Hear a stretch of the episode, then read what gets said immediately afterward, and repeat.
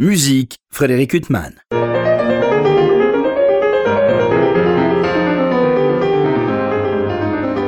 Bonjour Frédéric Huttman au micro, j'ai le plaisir de vous retrouver pour un nouvel entretien. Aujourd'hui j'ai l'immense plaisir de recevoir euh, Lucille Boulanger. Bonjour. Bonjour.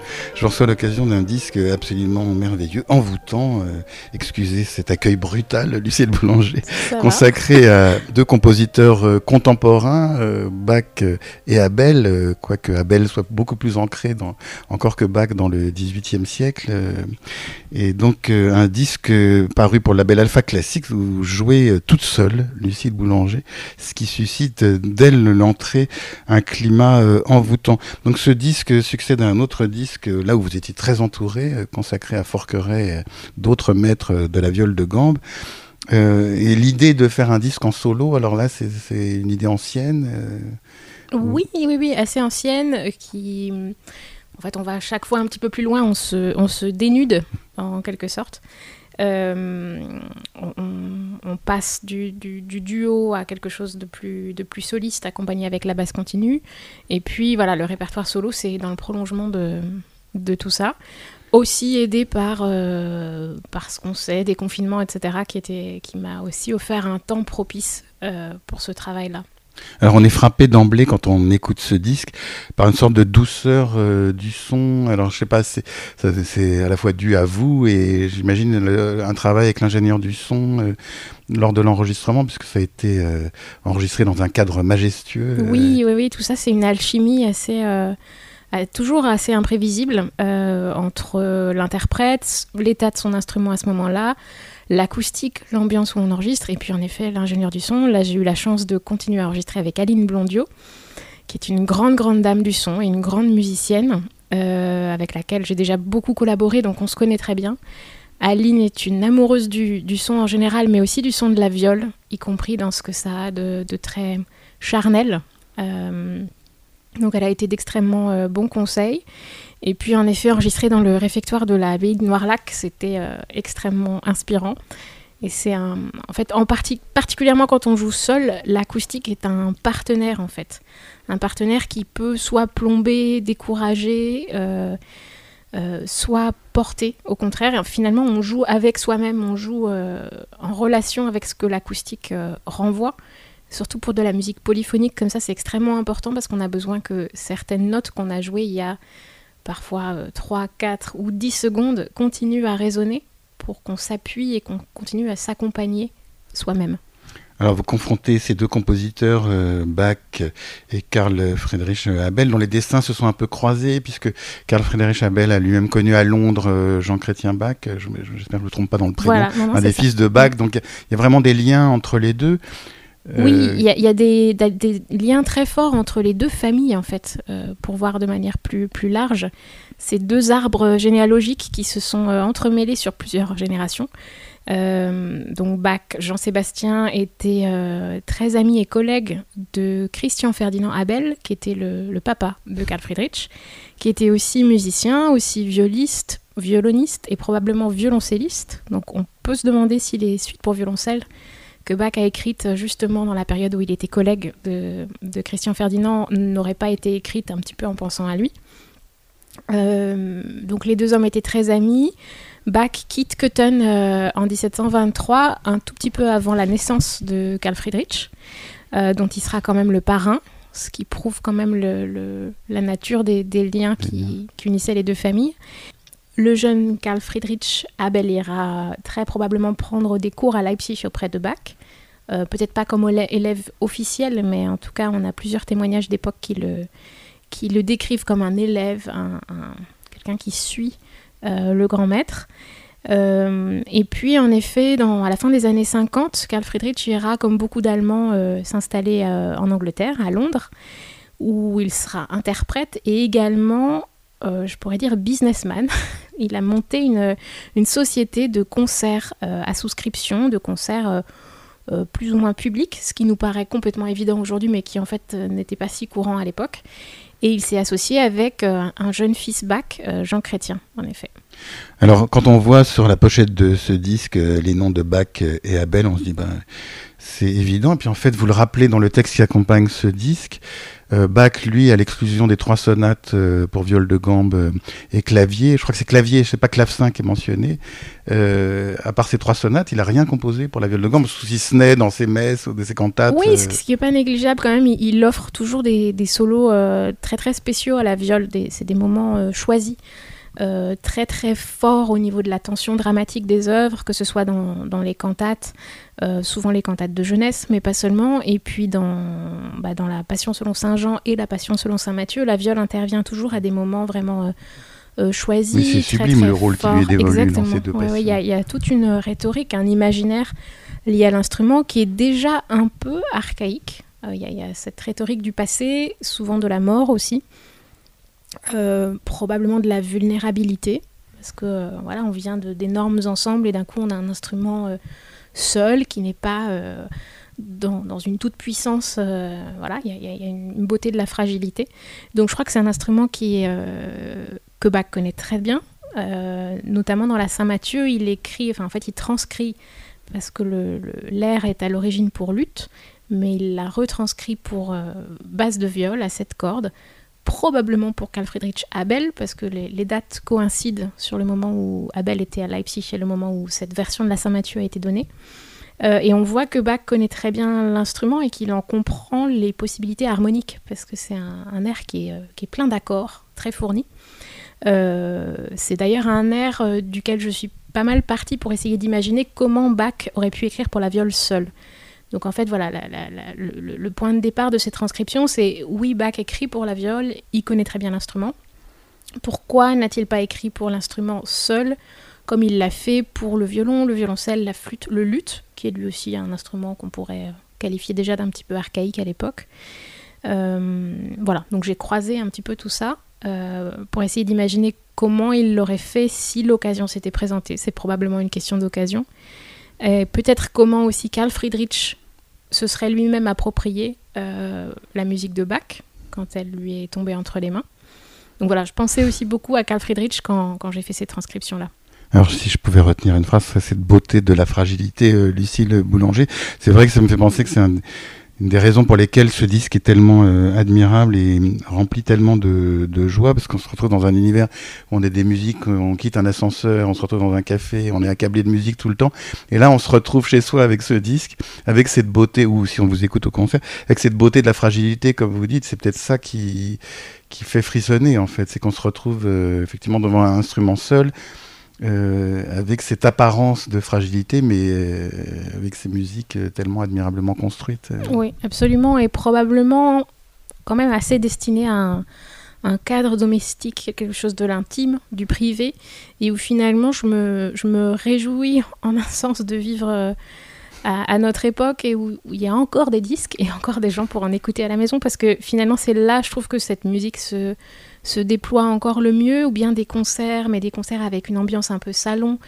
Euh, mais le côté informel, impersonnel du concert, où on ne sait pas pour qui on joue, euh, dans une grande salle où on est obligé de faire un effort de projection quand même, il y a, il y a une beauté, mais il y a aussi des choses qui se dénaturent de ce répertoire-là. Donc je trouve qu'il prend, cette musique prend tout son sens au disque. Lucille Boulanger, d'ailleurs, votre disque, vous l'introduisez par des œuvres de Bach, des transcriptions d'œuvres pour clavecin, et puis il y a des transcriptions d'œuvres pour violoncelle, euh, de violon. Euh, euh, comment vous avez choisi justement de transcrire toutes ces œuvres et l'ordre dans lequel euh, vous les interprétez sur ce disque C'était l'ordre initial ou c'est après en réécoutant les bandes que vous avez choisi un ordre spécifique? Oui, c'est une bonne question. Il y, a, des choses qui étaient claires dès le départ, c'est-à-dire qu'on a quand même le cadre de la suite de danse ou le cadre de la sonate qui impose une succession de, mouvements dans un ordre euh, quand même assez précis. Euh, mais en effet, il y a des choses qui sont restées, qui sont restées à décider jusque euh, jusqu'à la toute fin, en fait, jusqu'au jour de livraison du master, j'ai encore changé des, ordres.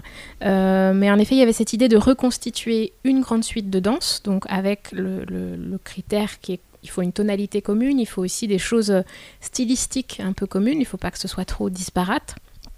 Mais j'ai utilisé la technique de la parodie ou du pastiche, euh, qui était déjà très chère à Bach, qui est de réutiliser des choses qui existent précédemment, des pages qu'on a déjà composées, des idées qu'on a eues dans d'autres contextes, pour leur donner une nouvelle vie, pour les recycler et, recréer un nouveau cycle qui a sa cohérence et sa logique. Donc euh, les deux critères principaux pour les, pièces, j'ai lu beaucoup beaucoup de musique, j'ai essayé de transcrire à vue des choses parce que parfois la transcription demande des semaines de travail, donc c'est difficile de savoir si une pièce vaut la peine euh, voilà, ou pas. Euh, et les deux critères étaient quand même que je voulais montrer une filiation entre Bach et Abel, donc j'ai choisi des pièces de Bach qui parfois étaient déjà dans un style un peu tardif, un peu galant, on pourrait dire. Donc cette suite en ré majeur avec beaucoup d'œuvres de, de la dernière suite pour violoncelle. Euh, je trouve qu'elle ressemble beaucoup au style de Abel dans les tournures harmoniques, aussi dans, un côté très très orné, c'est-à-dire qu'on a des, grands rendez-vous harmoniques comme ça, et puis en fait entre, il y a, euh, il y a des, embellissements, enfin des, fioritures qui sont à la fois importantes et pas importantes, des décorations. Euh, donc ça, ça m'a beaucoup fait penser à Abel. donc voilà, essayer de trouver des pièces qui quand même parlent les unes aux autres. Et puis l'autre critère était de privilégier des pièces que Bach a déjà transcrites lui-même, donc des choses où j'avais des pièces sur lesquelles j'avais au moins deux versions de la main de Bach. Parfois, on ne sait pas dans quel ordre d'ailleurs. Clavecin et violon. Par exemple, clavecin et euh, violon. Et ça, c'est extrêmement intéressant parce que on dépasse simplement le, la tentative d'accéder à la vérité en ayant le bon instrument exactement, mais au contraire essayer de, dégager l'essence d'une pièce. Donc c'est quoi l'essence d'une pièce? Qu'est-ce qui reste entre une version pour violon qui a trois fois moins de notes et une version pour clavecin qui est beaucoup plus fournie, où il y a beaucoup plus d'ornements, où les accords sont remplis. Finalement, c'est la même musique, mais c'est pas la même musique. Donc essayer comme ça de toucher au cœur d'une pièce et voir ce qu'on peut changer et qui ne change pas l'essence de la pièce et quand est-ce qu'on touche à quelque chose à l'intégrité de la pièce. Voilà. Donc trouver une, troisième version pour mon instrument, c'était particulièrement intéressant quand on prenait d'un côté le violon qui est aussi un instrument à cordes frottées euh, et de l'autre le clavecin qui est un instrument plus harmonique parce que la viole on pourrait dire se situe euh, un peu entre les deux. Il y a quelque chose de mystérieux chez Bach. C'est-à-dire qu'on peut écouter n'importe quelle transcription de Bach, même euh, si on va dans le métro et qu'on écoute un accordéoniste jouer du Bach, on va ressentir une joie. Euh, mais si on écoutait le même qui joue du Chopin, euh, on trouverait ça d'un mauvais goût.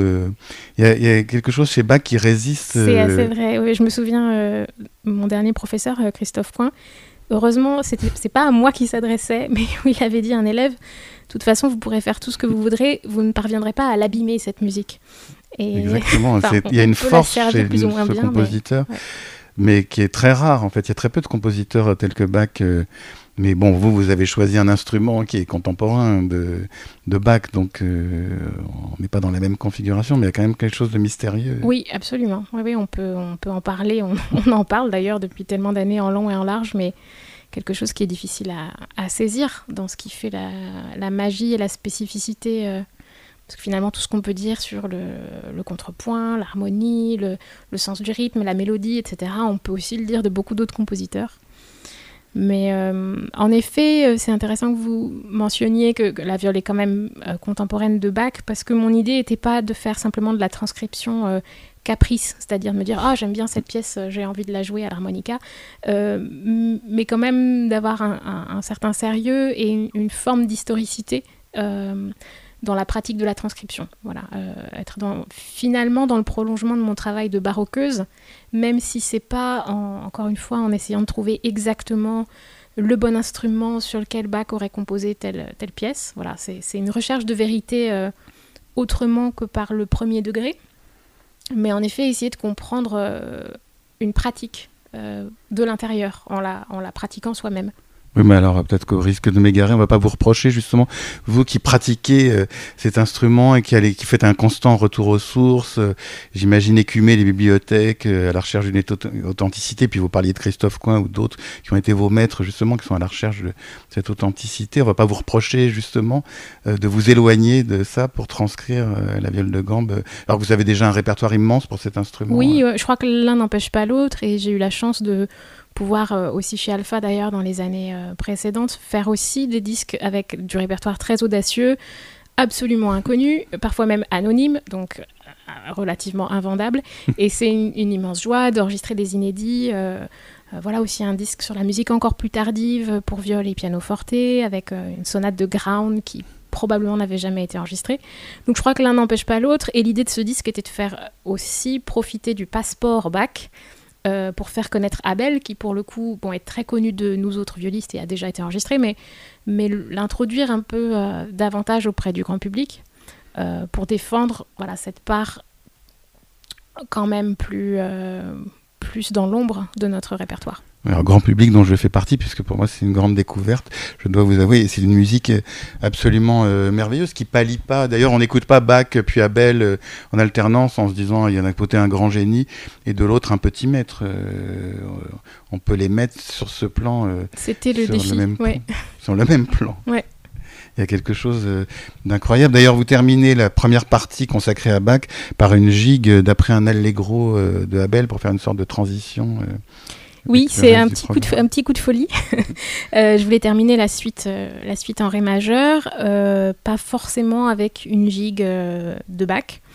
mais la gigue de la sixième suite me faisait beaucoup penser à une, une pièce de Abel qui, est, qui était en La, que j'ai mise en ré et que j'ai dû quand même un petit peu étoffer euh, harmoniquement pour qu'elle euh, pour qu'elle fasse le poids par rapport à ce qu'il y avait eu avant. Donc ça c'était euh, voilà c'était une petite une petite excentricité, mais c'était intéressant aussi de faire le chemin inverse, de voir comment on peut densifier une pièce légère en lui donnant plus de consistance, un peu la manière dont Bach aurait corrigé euh, aurait pu corriger une, pièce de Abel en lui disant bon là tu t'es quand même euh, tu pourrais te fouler un petit peu davantage. Regarde tu peux faire ça là tu peux mettre une septième tu peux mettre un retard. Quand même ça va être plus intéressant. Et alors ces œuvres de Abel qui sont, font partie du répertoire euh, essentiel des joueurs de viol de gambe c'est une musique qui est extraordinairement bien écrite pour votre instrument. C'est le liste de la viol de gambe ou alors c'est l'analogie est totalement aberrante. Non non, non c'est une bonne analogie. C'est euh, peut-être moins difficile quand même que liste. Euh, si on devait trouver un liste de la viole, je dirais quand même plutôt Forqueray. Aussi pour la densité du, langage, le côté vraiment euh, où on pousse la technique à ses limites. Abel, c'est parfois difficile et virtuose, mais c'est pas non plus, c'est jamais injouable. et en effet, c'est complètement écrit pour l'instrument et presque écrit sur l'instrument. C'est c'est pas une abstraction comme peut l'être parfois la musique de Bach, ou c'est pour ça aussi que finalement elle n'est pas dénaturée, quel que soit l'instrument sur lequel on la joue, parfois parce que elle a été pensée en dehors de l'instrument. C'est une, pensée en soi. Euh, là, on sent vraiment que c'est des compositions sur l'instrument, que l'instrument euh, euh, inspire en fait la musique, donc ça tombe toujours très bien, très bien sous les doigts. Et quand il y a quelque chose d'un tout petit peu difficile, et eh ben ça s'entend, c'est gratifiant ce qui est complètement le contraire chez Bach. C'est-à-dire, voilà, parfois, nous, on doit beaucoup travailler pour quelque chose qui doit avoir l'air extrêmement simple et fluide et, qui n'est pas mm, démonstratif. Lucille Boulanger, je parlais du caractère envoûtant de cet enregistrement.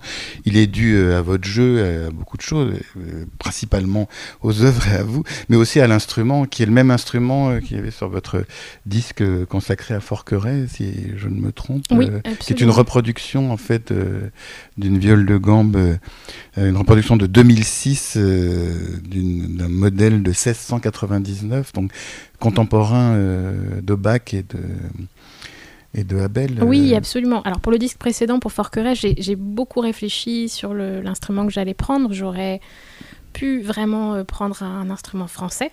mais il y avait aussi de la musique italienne dans ce disque, donc qui demandait quand même de des transcriptions pour violon, qui demandait quelque chose de très dynamique ce que ma viole avait. Et comme j'ai joué dans un diapason bas euh, pour la musique française, donc autour de 400, euh, mon instrument se détend un peu et a, disons, gagne des caractéristiques de l'esthétique française sans en avoir le risque de, mollesse. Donc euh, voilà. Mais pour ce disque Bacabel, ma viole était vraiment l'instrument rêvé. Bach a probablement rencontré Tilke, qui est, donc le, luthier qui a été copié. Euh, et puis Abel, vers la fin de sa vie, a probablement, là encore, on n'est pas sûr, mais c'est euh, c'est très très probable, euh, fait l'acquisition d'une viole de Tilke, du coup qui n'avait pas été faite pour lui parce que c'était beaucoup plus tard. mais voilà, on sait qu'il y a un instrument qui était en vente à Hambourg exactement quand Abel est rentré en Allemagne. Et cet instrument, après, s'est retrouvé dans les mains d'amis et, élèves de Abel plus tard en Angleterre. Donc Abel aurait très probablement été la personne qui a acheté l'instrument en Allemagne et l'a rapporté en Angleterre. Euh, et c'est un instrument à la fois très typé allemand, c'est-à-dire euh, il y a une grande clarté d'élocution, euh, et en même temps, ça n'est pas une six cordes, c'est une sept cordes. Donc c'est un, instrument sur lequel on peut jouer, y compris le répertoire français. Mais alors justement, excusez cette question iconoclaste, c'est comme pour les clavecinistes, vous choisissez les instruments en fonction du répertoire que vous allez interpréter, ou c'est quand même beaucoup moins large comme, comme choix euh, Parce que là, vous disiez que pour euh, Forqueray, vous aviez pris la même viole, euh, qui était pas forcément exclusivement consacrée à ce répertoire voilà, français. Voilà, avec beaucoup de beaucoup d'hésitation.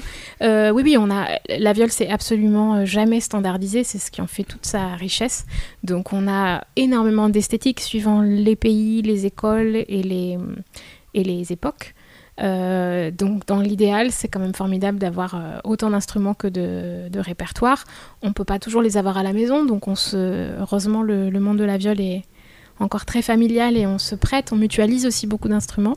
Euh, après, il y a quelque chose de très personnel quand même sur un instrument, donc se risquer à enregistrer du répertoire euh, soliste sur un instrument qu'on a seulement depuis un mois ou qu'on nous prête, c'est un challenge. Parfois ça vaut vraiment le coup, parfois moins.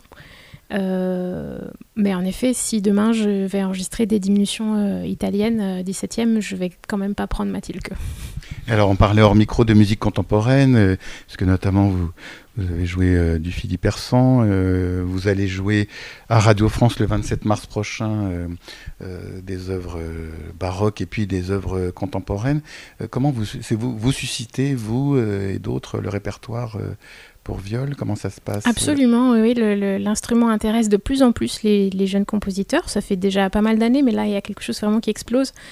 voilà, des compositeurs d'aujourd'hui qui sont aussi en recherche d'originalité, de, de, trouver quelque chose de, de, rare, de nouveau. Et finalement, cet instrument ancien est aussi une bonne voie pour la nouveauté.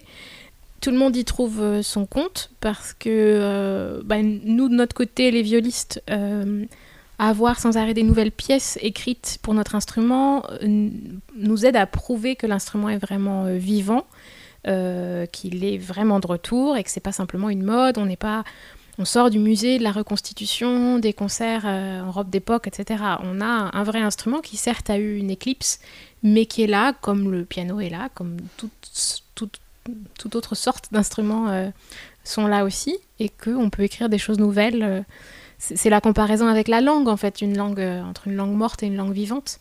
Et le fait d'avoir des compositeurs d'aujourd'hui qui écrivent pour l'instrument nous fait de fait basculer dans, le, dans une langue vivante. C'est ce qui s'est passé avec le clavecin, euh, à compter de Manuel de Falla ou d'autres compositeurs, euh, pour qu'on se retrouve avec des œuvres de Betsy Jolas ou d'autres euh, qui prennent cet instrument qu'on n'écoutait plus au 19e siècle. Oui, oui, oui. Alors pour le clavecin, c'est intéressant parce que il y, a des premières œuvres qui ont été réécrites, mais pour ce qu'on pensait être le clavecin, pour ce qu'on imaginait être le clavecin, c'est-à-dire un clavecin playel, qui est en fait un nouvel instrument. Enfin, c'est pas vraiment un clavecin, donc ça c'est aussi très intéressant. Pour la viole, on n'a pas tellement eu ça. ça. a pris du temps, mais une fois que les compositeurs se sont intéressés à l'instrument, euh, ça ressemblait quand même à une viole euh, comme au 17e ou au 18e. Alors ce disque euh, Bach Abel qui est édité par euh, Alpha Classique. Euh, vous confrontez à chaque fois des cycles d'œuvres de Abel et on disait, de, vous avez reconstitué en quelque sorte une suite euh, en ré majeur de Bach et puis une sonate en la mineur qui termine ce disque. Après des solos de Abel, vous les avez puisés dans quelles œuvres? Alors tous ces solos Alors la plupart des pièces solos qui nous restent de Abel viennent d'un manuscrit euh, Drexel, euh, qui est très intéressant, qui est très personnel, c'est-à-dire qu'il y a des ratures, il y a des, pièces complètes, mais qui n'ont pas de titre. La plupart n'ont pas de titre. Elles ne sont pas agencées dans un ordre particulier autre que vaguement les tonalités. Euh, et puis il y a même des bouts, il y a des bribes, il y a des phrases, il y a des choses qui pourraient être par exemple des, des cadences pour des concertos. Enfin, donc ça fait quand même plutôt penser à un cahier de notes qu'à quelque chose qui était prêt à être imprimé. Ou voilà, on sent qu'il a quand même jamais été vraiment question d'éditer ce manuscrit-là. et donc c'est extrêmement précieux parce que ça nous donne un accès quasi personnel à la, à la pensée du compositeur. Mais en effet, quand on les joue en concert ou en disque, il faut trouver un ordre, il faut, faut parfois trouver un titre aussi à ces pièces, un mouvement. Euh, parfois c'est assez clair, parfois ça l'est pas. Parfois il y a des, trois temps qui pourraient être euh, quelque chose d'assez lent comme une sarabande ou bien un petit menuet euh, léger parce que les deux pourraient fonctionner. Donc ça oblige là aussi à être très actif en tant qu'interprète et à, à proposer en fait quelque chose, à pas être dans. Enfin, la neutralité n'est pas possible. Il faut faire un choix, il faut se, il faut se mouiller, si je peux dire. Alors, ce qui est très étonnant quand même, quand on voit les dates de naissance et de mort de Abel, c'est-à-dire 1723-1787, euh, c'est quasiment un contemporain de Joseph Haydn. Euh, et il a composé des quatuors comme Haydn, des concertos pour piano comme Haydn. Et on s'attend pas à ça d'un compositeur qui a tant composé pour la viole. Oui, ouais, ouais. c'est ce qui rend le, le personnage c'est ce qui rend le personnage euh, complètement fascinant, c'est ce côté complètement charnière entre plusieurs périodes, avec parfois un mélange des genres euh, donc en effet, c'est l'époque de Haydn. Il a aussi rencontré le jeune Mozart quand, euh, quand il était en Angleterre. Mozart a, copié notamment une symphonie de, de Abel qu'on a longtemps pensé être de Mozart, la troisième symphonie, qui en fait est, une symphonie de Carl Friedrich Abel, complètement, complètement classique. Donc il y a ce côté tourné vers l'ancien temps, le, le, baroque, comme on le dirait aujourd'hui, avec la viole, avec l'héritage de Bach. Il y a quelque chose de complètement classique, euh, même galant, c'est un style assez léger, assez divertissant pour les concerts publics. Et il y a déjà quelque chose de très romantique, euh, de ce qu'on appelle le style sensible, euh, très très lié à des mouvements littéraires aussi. Stern, on disait de Abel qu'il était le Stern de la, de la musique. Donc on est vraiment dans l'idée que euh, l'instrumentiste parle aussi euh, de manière très personnelle avec son instrument, qui va susciter des, émotions fortes, euh, beaucoup de sensibilité. et ce qui est très intéressant, c'est que finalement, presque la facette la plus romantique de Abel, dans ce côté très tourmenté, très, très personnel, eh ben, va s'exprimer sur un instrument ancien, un instrument baroque. Donc disons qu'il est classique euh, dans la vie de tous les jours, côté scène, euh, euh, pour, pour gagner sa vie, les symphonies, les quatuors, la musique de son temps. Et en privé, il y a cette espèce de mélange fascinant entre quelque chose d'ancien, quelque chose d'allemand aussi, qui lui rappelle ses racines, et quelque chose de complètement moderne, et, voilà, moi qui me fait penser beaucoup à du romantisme. Lucille Boulanger, vous faites partie de cette génération qui est venue euh, bien après la redécouverte de l'instrument, euh, comme tous ces clavecistes qui sont venus après Vanda Landowska, vous vous êtes venu euh, après les Jordi Saval, bien après, etc. mais donc il y a eu toute cette révolution en quelque sorte ancrée dans le passé, et vous êtes né bien après. comment ça s'est passé justement vous, votre amour de la viole? Parce qu'il y, a eu toute cette redécouverte, et puis il y a eu ce film dont tout le monde doit vous parler tout le temps, tous les matins du monde, et dont je ne peux m'empêcher de parler non plus. vous vous êtes euh, né bien après, donc comment vous en êtes venu euh, cet instrument? Alors moi je dirais que je suis extrêmement privilégiée et qu'à différents, sur différents aspects, je, pourrais dire que je suis une héritière. Euh, parce que je venais d'un milieu où on écoutait beaucoup de musique ancienne. Mon père était musicien aussi dans la musique ancienne, ma mère comédienne très mélomane. Euh, il y avait France Musique à la maison 24 euh, heures sur 24. Donc en fait, euh, j'ai été entourée par cette musique depuis ma vie intra-utérine. Donc il y a eu quelque chose d'extrêmement... J'ai été baignée là-dedans. j'ai vu des viols vraiment toute ma vie. et puis à 4 ans, il y a eu un concert qui a dû particulièrement me marquer, ou en tout cas une interprète à la viole qui m'a beaucoup marqué, qui était Christine Plubot, qui est devenue mon professeur après pendant les, dix, premières années de, de, ma, de mes études.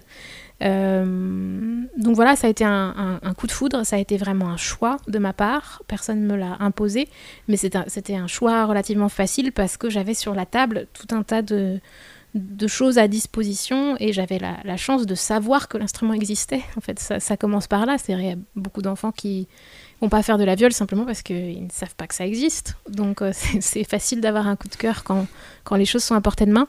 Et une héritière aussi parce que en effet, il y, y, a tout un travail qui avait déjà été fait et, on a pu m'apprendre l'instrument comme on l'apprend à un enfant, c'est-à-dire avec quelque chose de beaucoup moins intellectuel que ce que les pionniers ont dû faire. Euh, j'ai pu avoir un apprentissage qui était beaucoup basé sur l'écoute, où on, me jouait des choses, je, voilà, je reproduisais, je me posais assez peu de questions. Un apprentissage aussi par le corps, avec beaucoup de mimétisme, beaucoup d'instinct et de plus de naturel, alors que le, mérite qu'ont eu les pionniers, c'est qu'il fallait tout reconstruire sans avoir de modèle défini en tête sans avoir euh, de, de, de, gens vraiment à, imiter. Donc, il et puis il y avait une euh, technique à reconstruire aussi. Absolument, c'était un réapprentissage ex nihilo. Euh, avec, euh, avec beaucoup de courage. J'y pense très souvent, enfin, sur la, notion du beau, par exemple. C'est-à-dire que arriver à savoir si la chose était moche parce qu'on la maîtrisait pas encore bien et que on, allait s'améliorer, ou est-ce que en fait elle n'était pas moche, c'est simplement qu'il fallait assumer et changer et que petit à petit le goût allait changer, qu'il fallait s'habituer à une autre esthétique. Euh, pareil avec les tempéraments, avec l'accord, pour moi tout ça était euh, assez naturel en fait, entendre du mésotonique, c'est-à-dire des tempéraments très inégaux. Euh, ça me faisait pas sauter au plafond comme ça pouvait faire sauter au plafond après-guerre. donc pour ma génération, à la fois on est très extrêmement reconnaissant et privilégié, et en même temps on peut être aussi un petit peu perdu sur quelle est notre mission, quel est notre rôle, comment, comment nous aussi on fait notre part pour continuer euh, dans cette lancée parce qu'il y a encore beaucoup de musique à redécouvrir ou bien qui est, qui est déjà redécouverte mais qu'il faut enregistrer, qu'il faut produire en concert et donc sur laquelle il faut convaincre parce qu'il ne suffit pas d'avoir de la belle musique, encore faut-il que les gens viennent l'écouter. Donc euh, quand on est nous-mêmes inconnus et qu'on va faire du répertoire inconnu, en fait, il y a des gens que ça intéresse, mais ils vont même pas savoir où on est. Et voilà, donc il y, a toute cette difficulté aussi euh, euh, tristement euh, commercial. On est très nombreux, donc il y a, la question de devoir se démarquer, etc. Donc c'est beaucoup plus difficile d'être sincère et authentique, je trouve, d'avoir une, de garder une intégrité. donc voilà, on, construit un peu tous nos, parcours comme on peut, comme on croit, en essayant de, de faire honneur à, à cet héritage qu'on a eu la chance de recevoir. Et alors, où est la poule, où est l'œuf? C'était l'instrument lui-même ou le, tout le répertoire euh, que vous aviez entendu Alors là, il faut la machine à remonter dans le temps et demander à la petite fille de 4 ans. On ne pourra pas savoir. Je crois que c'était un tout. Il y, avait évidemment cette femme qui jouait, il y avait le, la musique. Je, crois que c'était à la chapelle royale de Versailles, donc il y avait, il y avait tout, un cadre comme ça, complètement enivrant. Il y avait euh, une viole qui probablement était très décorée. Voilà, je pense que la petite fille que j'étais devait quand même être aussi très sensible aux, paillettes. Et alors donc, euh, c'est vrai que vous parliez de mettre en valeur des compositeurs euh, restés dans l'ombre. Je ne parle pas pour les joueurs de viol de gants, mais pour le grand public, euh, de, mettre en valeur Abel en le mettant aux côtés de Bach aussi, c'est une magnifique idée parce que euh, il y a d'autres compositeurs comme ça auxquels vous pensez que vous pourriez faire ressortir, ou alors je vous cueille à froid, Lucie Ah non, non, mais c'est top secret encore. D'accord. non, non, mais oui, oui, malheureusement, ça, ça, ça, manque pas du tout. Ce qui manque, c'est les, c'est les occasions de le faire, c'est le, c'est le, l'écoute qu'on peut avoir aussi, euh, le, le, fait d'être suivi dans ces choix-là. Donc ce que ce qu'Alpha a fait là, et avec euh, avec courage. Mais, Surtout qu'il y a deux disques en Il y a deux disques, oui, c'était pas prévu au départ. Une nécessité, oui, mais c'est, je trouve que c'est une nécessité parce que euh, c'est une sorte de voyage. Je le disais vraiment en voûtant, et ça aurait été quand même très frustrant. de n'en avoir qu'une partie, sauf qu'il y a une cohérence dans ce voyage. Enfin, on sent que il y a un itinéraire euh, que vous avez voulu et avec une nécessité. Euh. Oui, oui, oui, je voulais passer par des univers, euh, enfin chercher le maximum de variété parce que le risque, enfin l'écueil quand on joue le même instrument pendant une heure et demie, c'est quand même que ça sonne très monotone et toujours un peu pareil. Surtout que la viole étant en ré, 80% de notre répertoire est en ré, donc il y avait cette difficulté quand même d'essayer de trancher, d'amener d'autres couleurs. D'où la volonté de faire alterner Bach et Abel. Euh, et puis, en effet, d'avoir un aspect sonate, un aspect suite, d'avoir de la danse, d'avoir quelque chose de plus intellectuel avec des fugues. Euh, donc voilà, en effet, le, projet de départ n'était pas de faire deux disques, mais euh, l'acoustique de Noirlac m'a obligé à, poser un peu plus mes, tempos, à prendre le temps de, laisser sonner les choses. Et puis voilà, j'avais pensé retirer des pièces au bout du compte pour faire rentrer coûte que coûte toute cette musique dans, un seul disque. Et puis, euh, et puis je me suis dit que c'était dommage voilà, de ne pas la laisser euh, s'exprimer, de ne pas faire toutes les reprises. De... Croyez bien en tout cas que c'est pas monotone et c'est presque alors votre disque c'est complètement addictif c'est-à-dire qu'une fois qu'on a commencé à écouter il faut abandonner l'idée de sortir de chez soi enfin je pense qu'il y a un moment où il faut y retourner. C'est aussi la, c'est pas du tout la manière dont j'écoute mes disques que je n'écoute pas. C'est-à-dire une fois qu'ils sont, une fois que c'est terminé. Oui, mais je connais très peu d'artistes qui aimeraient écouter leurs disques. Ah oui, c'est, même une torture. Mais c'est la manière dont moi j'écoute de la musique quand j'écoute des disques. En effet, c'est, absolument euh, obsessionnel. En effet, cette idée de boucle. Eh ben, en tout cas, merci euh, infiniment pour euh, ce magnifique double album, comme on dit à l'ancienne, Bac Abel, qui vient de paraître. Lucille Boulanger pour le label euh, Alpha Classique. Il me reste à vous remercier infiniment d'avoir été mon invité. Ben, merci.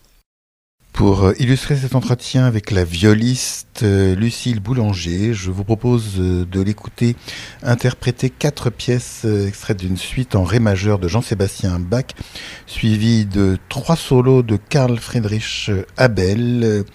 Lucille Boulanger est à la viole de gambe. Je vous souhaite une très belle écoute de ces magnifiques extraits de son dernier disque.